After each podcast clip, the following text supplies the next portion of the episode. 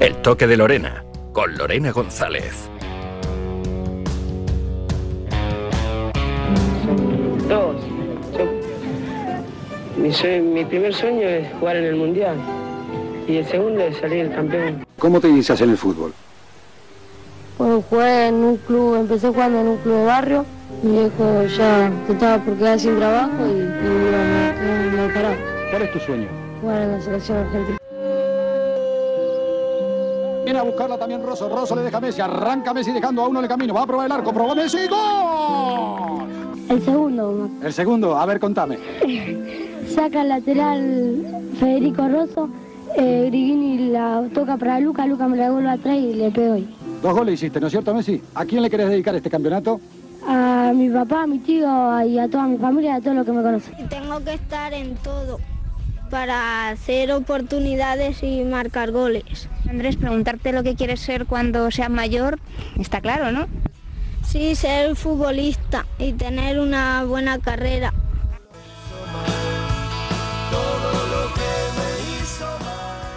Ahí les escuchamos hablar de sus sueños. Son Diego Armando Maradona con los cebollitas cuando soñaba con jugar un mundial con la selección argentina y con ganarlo. A Leo Messi con sus amiguitos en Newells y recién llegado a Barcelona con 13 años, acordándose de su padre, que luego dejaría todo para acompañarlo en sus primeros años en Barcelona. Y Andrés Iniesta, pensando en hacer una buena carrera, en ser un buen futbolista ya con 12 años. Quiero que escuchéis también a los hermanos de Maradona cuando tenían 9 y 10 añitos. Estos son dos chicos normales, son dos chicos normales. Lo especial de estos dos chicos es que juegan muy bien a la pelota, pese a la edad que tienen, y aparte que son los hermanitos de Diego Maradona. Escúchame, Lalo, contanos un poco cómo vos sentís todo esto de tu hermano, sobre todo que se habla de todo el mundo, tener un hermano tan famoso y que sale todos los días, por ejemplo, en revistas, reportajes. ¿Vos cómo lo sentís? Bueno, me siento como todo. Por, al tener un hermano así me siento más contento de todo. Pero cuando salen las revistas, la voy a comprar enseguida para, para encarpetarlo. Claro, me imagino que tendrás muchas revistas. Huguito, escuchame una cosa. ¿Cómo es Diego como hermano, por ejemplo? Es un fenómeno. Mi, mejor amigo, mi mejor hermano, nos trae todo. Por ejemplo, cuando él se va muchas veces de gira, se fue a Japón, este, ¿vos a lo que le pedís o qué te trae, digo? Bueno, le pedimos botines o lo que él nos quiera traer. Para nosotros todo lindo. Turco, ¿vos jugás en Argentina Juniors? Sí. ¿De qué jugás? De nueve. ¿Pensás ser como Diego? No, nunca pensé llegar a eso. ¿No? Porque mi hermano es un marcial, no se puede discutir no es de este mundo. Lalo, ¿vos qué, qué pensás ser cuando seas grande, por ejemplo? ¿Querés ser jugador de fútbol? Sí, quisiera ser jugador de fútbol, pero me encanta medicina, seguir medicina. O sea que vas a seguir la carrera universitaria, ¿no? Sí, de ir a la facultad.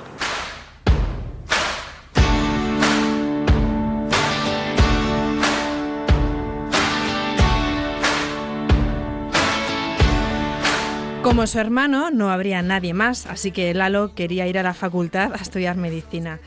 Lo dicen con un balón en los pies en Vía Fiorito, en la Vía Miseria donde se criaron en Buenos Aires, porque Maradona es un marciano, Messi solo hay uno, y Cristiano reconoció las cientos de noches que pasó llorando en la ciudad deportiva del Sporting de Lisboa, cuando se separó de su familia con 13 años, mientras crecían los problemas con el alcohol de su padre, quien acabaría muriendo cuando Cristiano apenas cumplía los 20 años, todo lejos de sus familias, de sus casas, sus afectos, a cargo de entrenadores que a veces hacían más la labor de padres y profesores.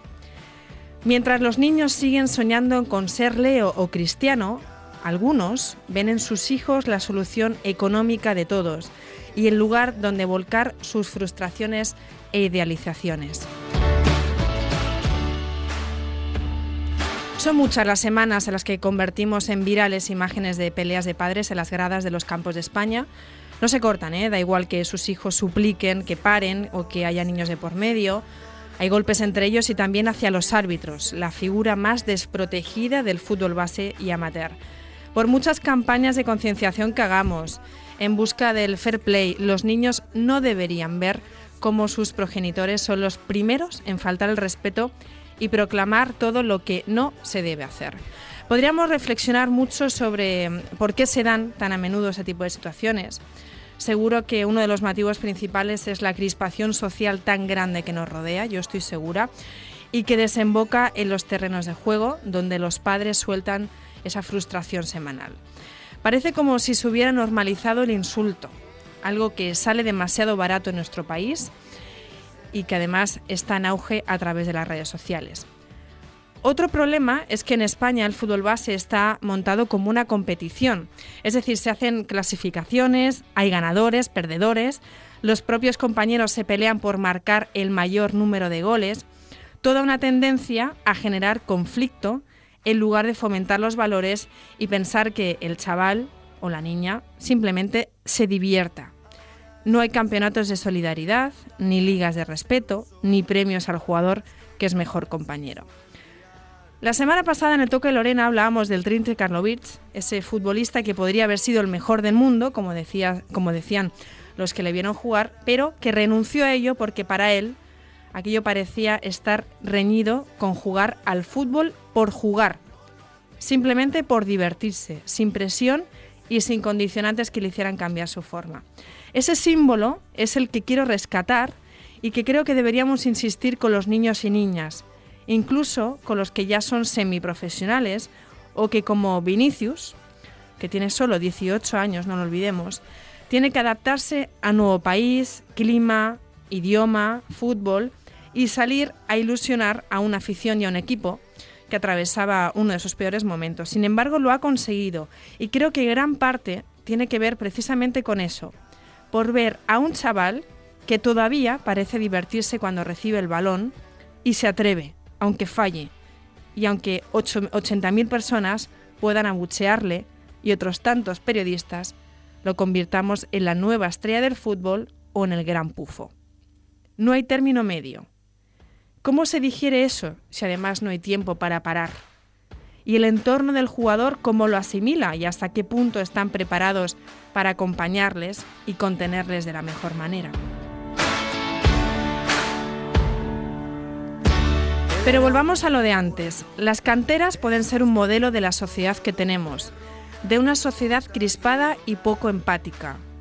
Y en todo ese engranaje, los padres no son un problema, sino que crean problemas. Sobre todo cuando convierten al niño en un pozo sin fondo de esas propias frustraciones o visto a veces como negocio, como estábamos comentando antes. Lógicamente los entrenadores de fútbol formativo, de fútbol base, suelen ser mucho más jóvenes que los padres o madres y ya no digamos de los abuelos. Y claro, los familiares se atreven a todo con, con, ellos, con los entrenadores. Y lo mismo que no van al colegio y entran a un aula para ver cómo el profesor les da clases a su hijo, tampoco deberían meterse en la forma de trabajar del entrenador, sino que hay que darle su espacio, su autoridad y que solo se pretenda que sea un complemento más, muy importante, pero un complemento más en la educación del niño. Se han tomado varias medidas para fomentar el respeto entre compañeros, padres, árbitros, rivales, entrenadores. Fidel Vallerrico creó la tarjeta blanca para la grada. Tras dejar la élite se dedicó a arbitrar al fútbol base y al ver la gran violencia que existía en la grada creó la tarjeta blanca en la cual se podía leer, Está usted expulsado de este recinto por el bien de su hijo. Así fue erradicando la violencia y educando dentro y fuera del campo. Cuando algún padre rebelde no quería abandonar el campo, Valle suspendía el partido. Y ante el disgusto de esos niños por no poder jugar, por no poder seguir jugando, eran estos mismos quienes daban una lección a sus padres y en casi todos los casos acababan siendo los padres los expulsados. Con ello y el paso de los años, en Cáceres apenas se dan peleas en las gradas. Otro ejemplo es en la comarca del Valle Obregat, en Barcelona. Se impulsa eh, desde hace varias temporadas el Juga Bear Play, un nuevo sistema que representa un cambio en el paradigma en el modelo de competición. Es el deporte el que debe ser una herramienta para educar en valores y por eso en esa liga se evalúa el comportamiento de todos aquellos que puedan influir en la formación de los niños, por encima del marcador, del resultado. La actuación de cada equipo se traduce en un máximo de 10 puntos. Os cuento, tres de ellos se obtienen en función del resultado, tres por victoria, dos por empate y uno por derrota, y los otros siete por el comportamiento de los actores que intervienen. Los entrenadores pueden otorgar dos puntos, uno al, técnico rival y otro a los jugadores adversarios. El árbitro eh, o dinamizador de juego otros dos, uno para el público y otro para cada técnico. Y hay un tutor en la grada que puede dar un punto a su propia afición si se ha comportado bien. Y hay otro guarismo que puede conceder a la afición del equipo rival mediante una aplicación disponible para todo el público. El décimo punto lo otorga el árbitro con una tarjeta verde para premiar actitudes como ayudar a un adversario a reincorporarse al juego o que la afición anime con deportividad.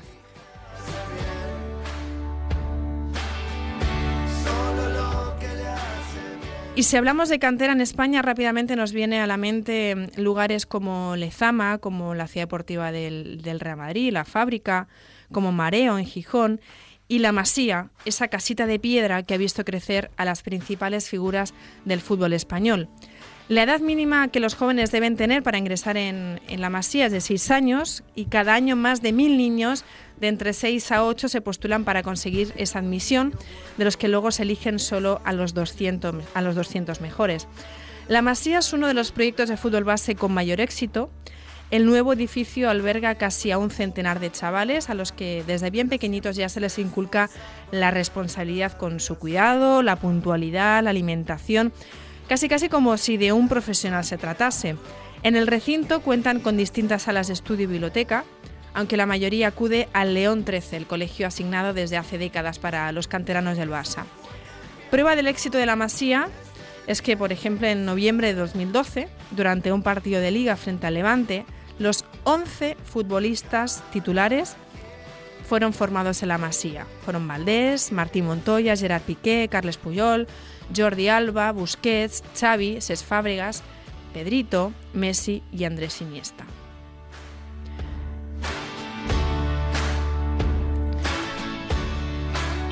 Eso sí, hay que hablar también de la problemática en las canteras y de la que no se libró tampoco el Club Azulgrana cuando en 2013, tras una denuncia anónima, la FIFA inició una investigación a raíz de un fichaje de un menor coreano y que al final pues, se acabó bloqueando la ficha federativa y en 2014 la FIFA sancionó al Barça con una multa de 450.000 francos suizos y la prohibición de inscribir jugadores durante dos ventanas de mercado.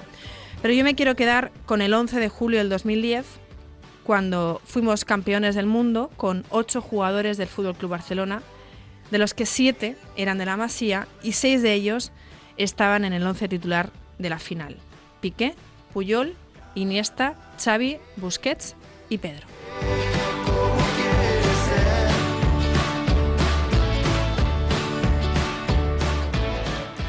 En la Asociación de Futbolistas Españoles llevan años promoviendo el tercer tiempo, típico en el rugby, y que consiste en reunir tras los partidos a padres, niños y árbitros para poner un broche de oro apacible a, los choques. Estaba ligada al carné por puntos, como los conductores. Los niños los pierden si cometen infracciones, como grabar en el vestuario o maltratar a un rival, pero también a sus padres si no se portan como deben, una medida que no gusta a todos pero de la que hemos hablado con Miguel Hernández, exfutbolista profesional y hoy director del fútbol base de AFE. El carnet por punto es muy, muy gracioso, pero bueno, es un, tiene, es aplicar unas normas, normas eh, claras para poder convivir entre alumnos, profesores y padres. Y bueno, pues es una, los niños cuando entran en la escuela cada año tienen seis puntos y luego tenemos un catálogo de normas que si infringen alguna norma, pues están considerados como leves, medias y graves. Por ejemplo, una grave. Pues sería pegar a un árbitro, eh, meterse con insultar a un contrario, eh, agredir a un compañero, a un profesor, todas esas pues son consideradas muy graves y bueno, pues son de, tres puntos y esos tres puntos se les quitarían esos eh, de los seis puntos que tienes y los restantes puntos y aparte se le meterían tres partidos de sanción al, al niño, no podría jugar durante tres partidos. ¿Y una falta media? Pues mira, una media conlleva muy bien, además es una de las que siempre cuando hablamos en las, en las reuniones se lo comento a los padres que les incluye a ellos, que es la intromisión de dar instrucciones a los, a los niños de los padres por parte de los familiares. Sabes que siempre pues en los campos de fútbol hay papás y, o madres que, que deciden, pues, eh, pues saca en corto, saca en largo, presiona, pues no saben lo que han trabajado durante la semana el profesor con los niños. Entonces, si oyen, el niño oye una instrucción de un papá y la del, la del profesor es totalmente distinta, el chaval no va a saber lo que hacer. Entonces, si detectamos que un padre está dando instrucciones continuamente a un a un, a un hijo bien metiéndose con el árbitro, con los contrarios o dando instrucciones al propio chaval, pues son aplicamos dos puntos y se le retiramos dos puntos y son dos partidos lo que tendría el, el alumno. ¿Y una leve? Pues bueno, las leves son la falta de, de, de, la indumentaria, usar motes, que creemos que también es bastante importante para tener un respeto a los jugadores. Uh -huh. No dejamos que los niños eh, utilicen motes, sino que se llamen por su nombre o por su nombre y apellido, pues para que no, no utilicen esos motes porque muchos son de, despectivos. Entonces, pues una puede ser el tema de falta ropa o usar motes. Hay los motes y los papás. En esa charla estuvo nuestro compañero de marca Emilio Contreras, partícipe de la formación que lleva a cabo su hijo Diego, que es jugador del equipo juvenil de AFE. Y bueno, yo creo que en la, en la escuela de la AFE eh, los padres sabemos que si nos comportamos mal, el que paga es nuestro hijo y entiendo que esa es la mejor manera de, de también eh, educarnos en el comportamiento en el, en el campo. ¿no? Yo creo que hay una experiencia muy bonita que que hemos vivido, que fue lo del tercer tiempo, ¿no? Esa, ese punto de encuentro nada más acabar el partido, donde los padres de un equipo, los uh -huh. padres del otro, el, los chicos y el árbitro eh, tomábamos algo y comentábamos el partido. ¿no? Eso es una experiencia que, que, que, se ha fomentado desde, desde la escuela de la AFE y que sobre todo eh, me parece que lo mejor de todo es la cercanía con ese personaje tan maltratado, creo yo, que es el árbitro. Humildad, compañerismo, mirar al de al lado, empatía, sacrificio por el grupo, alejarse del egoísmo y el individualismo, conceptos que servirán siempre, con y sin la pelota de por medio. Pues mira, todos los valores que utilizamos pues son el compañerismo, eh, el compromiso, el juego limpio, el respeto al contrario, la superación, todos estos valores que dentro del campo pues y dentro de la vida pues, los podemos utilizar para bien para el tema del deporte o para un trabajo futuro, pues es lo que intentamos inculcar. Tenemos la, figura de un psicólogo deportivo, en este caso es una psicóloga deportiva, que es la que ayuda, orienta cuando en tareas académicas, ¿eh? cuando un, alumno tiene alguna dificultad, de, dígase en suspensos, pues eh, la psicóloga se reúne con, con él y con los padres, hacen, realizan una planificación de estudios, le ayudamos, tenemos un feedback entre el tutor del colegio y nosotros para ver si ese niño va aprobando, va realizando las tareas, no tiene ningún parte, entonces si nos lo van devolviendo cada tres semanas, pues el niño puede ir jugando poquito a poco minutos, en el caso de tener muchos suspensos. Es una, es una, la psicóloga es una función que tenemos que, que todos los clubes de, de, del fútbol base deberían de tenerlo en, sus, en su organigrama. ¿Por qué? Porque es una figura que te ayuda mucho más cuando hay alguna un conflicto en un equipo, de un problema de un liderazgo, de un conflicto que se pueda surgir, siempre está la figura de la psicóloga que es la que media y la que busca las soluciones al conflicto. Se dice que solo uno de cada mil niños de una cantera llegarán a poder vivir del fútbol. ¿Están preparados para ello? ¿Y los padres? En esa dicotomía del éxito y el fracaso que parece la única medida hoy día en nuestra vida, ¿Dónde están ellos? ¿En qué lugar? ¿Qué entienden por esas dos palabras cada vez más difusas, extremistas y absurdas? Y del después, ¿quiénes les hablan? De eso podemos hablar luego tendido en otro capítulo si queréis, pero decir al menos que de ahí que la principal tarea sea la de formar personas, buenas personas, capaces, responsables y comprometidas. Los estudios son el eje para mantener ese engranaje. Las canteras cuidan el rendimiento académico casi tanto como el futbolístico. De hecho, en AFE, malas notas suponen la pérdida de puntos y repetir curso, la expulsión del club. No le preocupaba nada, pero siempre se otra cuestión a tener en cuenta en esto de la formación del fútbol base, de la educación de, de los chicos y de las chicas, es la imagen de sus referentes. Es decir, si en muchas escuelas hasta se controlan las celebraciones de gol para que no resulten ofensivas o provocadoras, ¿por qué un crack experimentado como Gareth Bale, por ejemplo, hizo eso el sábado en el Metropolitano? O mm, las imágenes que vimos al término del último Valencia-Getafe. ¿No son conscientes creo yo, que hay millones de chavales viéndoles y que son ejemplo para la mayoría, que son los ídolos a los que imitar en todo, que puede ser de las mayores influencias para los niños y niñas y para una sociedad entera, aunque muchos no quieren cargar con eso, pero tampoco se pueden ni deben evadir de la realidad. Mira, en la actualidad, Julen Guerrero es entrenador de las categorías inferiores de la selección española, la sub-17 y la sub-15, donde tiene a su hijo Julen John, que es el máximo goleador además del equipo. Hemos oído su charla, sus arengas, eh, donde insiste que, hay que pensar en lo que necesita el compañero, en lo que necesita el equipo por encima del bien propio del, jugador. Tan difícil eso de explicarles a, chicos tan jóvenes. Y le hemos querido preguntar, el que estuvo en Lezama y que ha pasado por distintas canteras, como, como jugador y después como entrenador sobre todo, en qué han cambiado esos chavales de, cuando él estaba en el lugar de ellos. Ahora son chavales que tienen más vivencias futbolísticas. Antes apenas salíamos de la región. Ahora en edades tempranas ya están incluso jugando torneos internacionales. Yo tuve la suerte de estar en el Athletic y allí teníamos nuestra ciudad deportiva, en Lezama. Eran muy pocos los clubes que disponían de centros para poder entrenar con sus equipos en todas sus categorías. Ahora prácticamente todos los clubes disponen de su ciudad deportiva y una metodología de trabajo. Además, ahora manejan más información.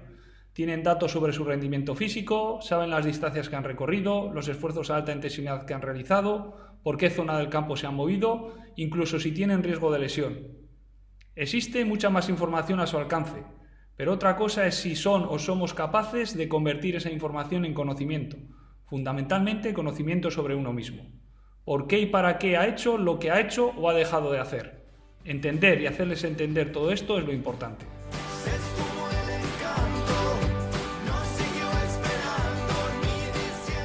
Julen ha estado en la cantera del Athletic, en la del Málaga, ya como entrenador también, ahora selecciones inferiores y tiene un hijo en la del Real Madrid. Nos cuenta qué problemas y metodología comparten o qué diferencias ha podido ver. Cada club es diferente y tiene distintos objetivos, dependiendo también de los recursos que tengan. Las metodologías han evolucionado, muchas disciplinas se han incorporado a este deporte y han enriquecido al jugador. Muchas canteras hacen un esfuerzo bestial, económicamente hablando, e invierten muchos recursos. El problema es a qué se le da la prioridad. Los clubes siguen comprando programas, ejercicios, metodologías, pero el mayor capital está la capacitación de los técnicos. ¿Y cómo se capacita un técnico? Desde luego no solo con software de fútbol, libros de autoayuda ni ejercicios de Internet tiene que haber un proceso mucho más profundo por detrás. También es muy importante formar a los técnicos. Es fundamental que sean de ayuda para que los chavales puedan llegar al primer equipo. Si al final consigues que cada jugador sea mejor, el equipo crecerá al mismo tiempo. Por eso es importante las mejoras individuales de cada chaval. Cada jugador tiene sus características y necesita mejorar, corregir o reforzarlas dependiendo sus necesidades individuales. Por supuesto que Julen tiene que lidiar con los padres. Los padres son una parte fundamental en el desarrollo del niño y hay que darle su espacio. En muchos casos, si los padres no pudieran llevar a sus hijos a los entrenamientos, se quedarían sin poder jugar. Y también la ilusión de los padres de ver a un hijo crecer deportivamente es algo lógico, y que nos pasa o nos pasaría a todos. Por eso es importante que los clubs den a los padres charlas informándoles de los objetivos, las normas y también explicarles y que sean conscientes de que llegar a ser un jugador profesional es un reto muy bonito, pero a la vez también muy complicado. Son muy pocos los que lo consiguen, por lo tanto es importante que el niño no se sienta presionado y sí disfrute día a día con lo que hace. ¿Y qué es tan difícil para chavales de 14-15 años? Pueden llegar a pensar que tienen todo hecho por estar en la selección, y el camino que aún les queda por delante es todavía muy largo y duro. La palabra con la que empecé la primera charla, tanto la selección sub-15 como la sub-16, fue humildad.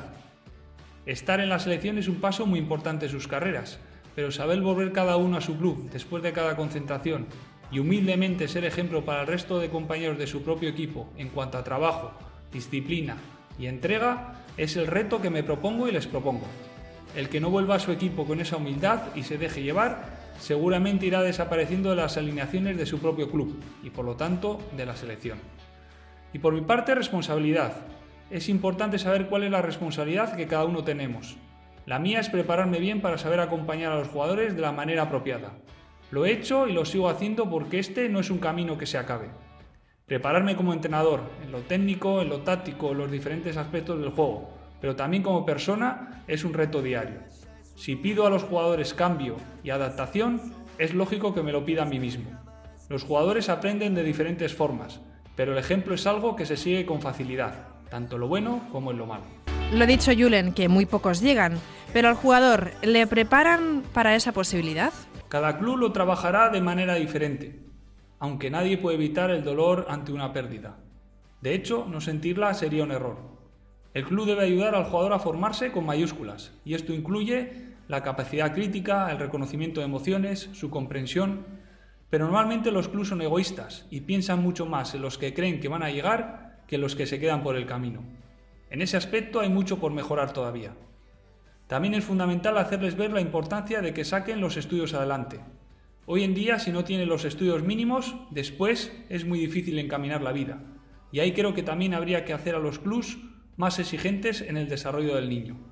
Es triste ver a chavales con 14, 15, 16 años que han dejado los estudios ya. Todos, por supuesto empezando por sus padres y tutores, pero también la federación, la liga, los clubs, directores deportivos, entrenadores, los que participamos en su desarrollo. Todos podemos hacer algo más para que los chavales den a los estudios la importancia que tienen.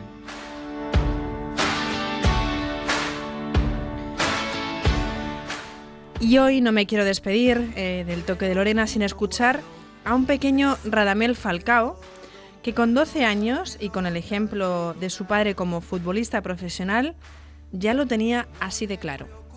Siempre me ha gustado jugar delantero y con Fair Play he ido a, Argentina y ahora esperamos ir a Estados Unidos. ¿Qué ha significado el arribo suyo como persona y como futbolista a la escuela Fair Play?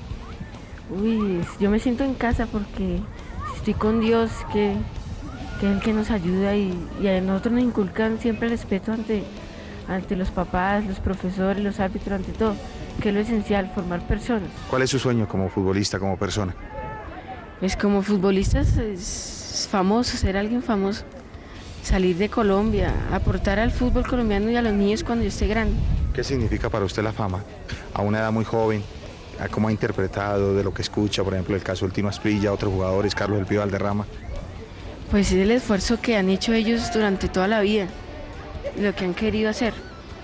Ellos siempre han soñado con ser alguien famoso y pues la fama hay que controlarla.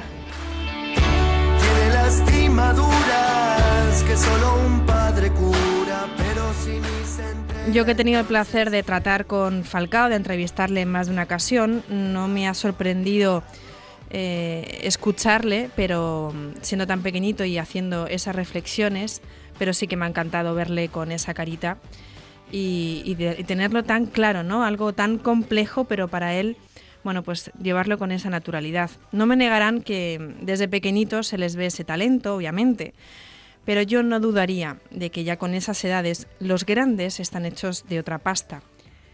Quienes convierten a la humildad, el respeto y el esfuerzo en cuestiones innegociables, además de la ilusión por seguir disfrutando del fútbol como cuando tenían esas edades, son los que llegan. Ayudémosles a que lo consigan, pero sobre todo a disfrutar de ese camino, el del fútbol, el de los sueños, el de la vida.